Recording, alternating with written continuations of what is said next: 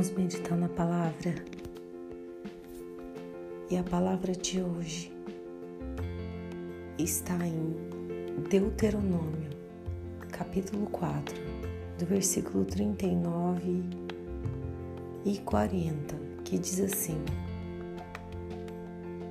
Reconheçam isso hoje e ponham no coração que o Senhor é Deus em cima nos céus e embaixo na terra. Não há nenhum outro.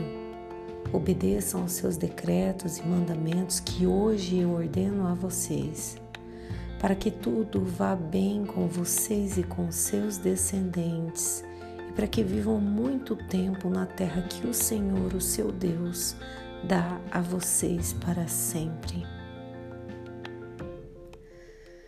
Essa palavra fala sobre o amor e a prioridade que damos ao nosso Deus.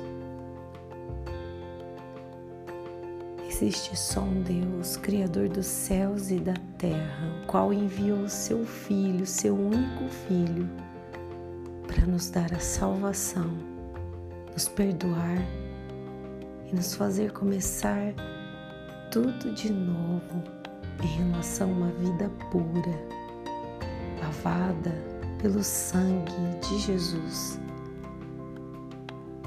E através de Jesus temos esse modelo.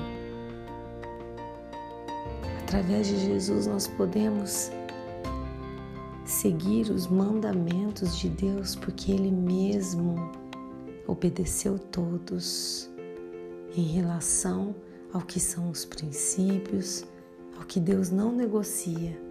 O Senhor Jesus fez tudo, tudo o que um filho deve fazer.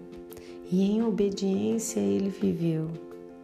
E a palavra diz que todos aqueles que cumprem bem a vontade do Pai, ele abençoa não só a vida dele, mas a vida de seus descendentes. Eles vivem em abundância, cheios de paz, cheios do contentamento do Senhor, da provisão, porque creem que há um só Deus Essa palavra nos diz sobre a fidelidade do nosso Pai. Há um só Deus que nos entregou um modelo perfeito de conduta, de coração reto, de coração transbordante por cumprir a vontade do Pai. E sim, Todas as vezes que nos importamos em ser o que Deus quer que sejamos, nós atraímos bênçãos para nós e para os nossos descendentes. Essa é a maior prova de amor que um filho pode dar ao Pai, é cumprir a vontade dele.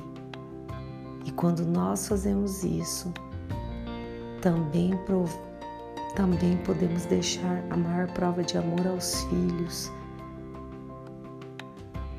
Eles herdam as bênçãos por causa da obediência, por amar aquilo que Deus ama.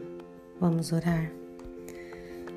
Pai, a tua palavra nos ensina que quando o consideramos como o único Deus e cumprimos a tua vontade, assim como Cristo cumpriu, nós deixamos bênçãos para os nossos descendentes e é isso que nós queremos.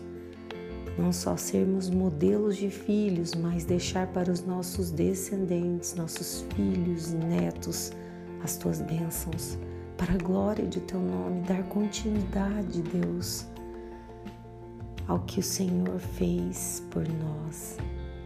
Nós te agradecemos em nome de Jesus. Amém e amém. Meu nome é Kelly Nakano Machado.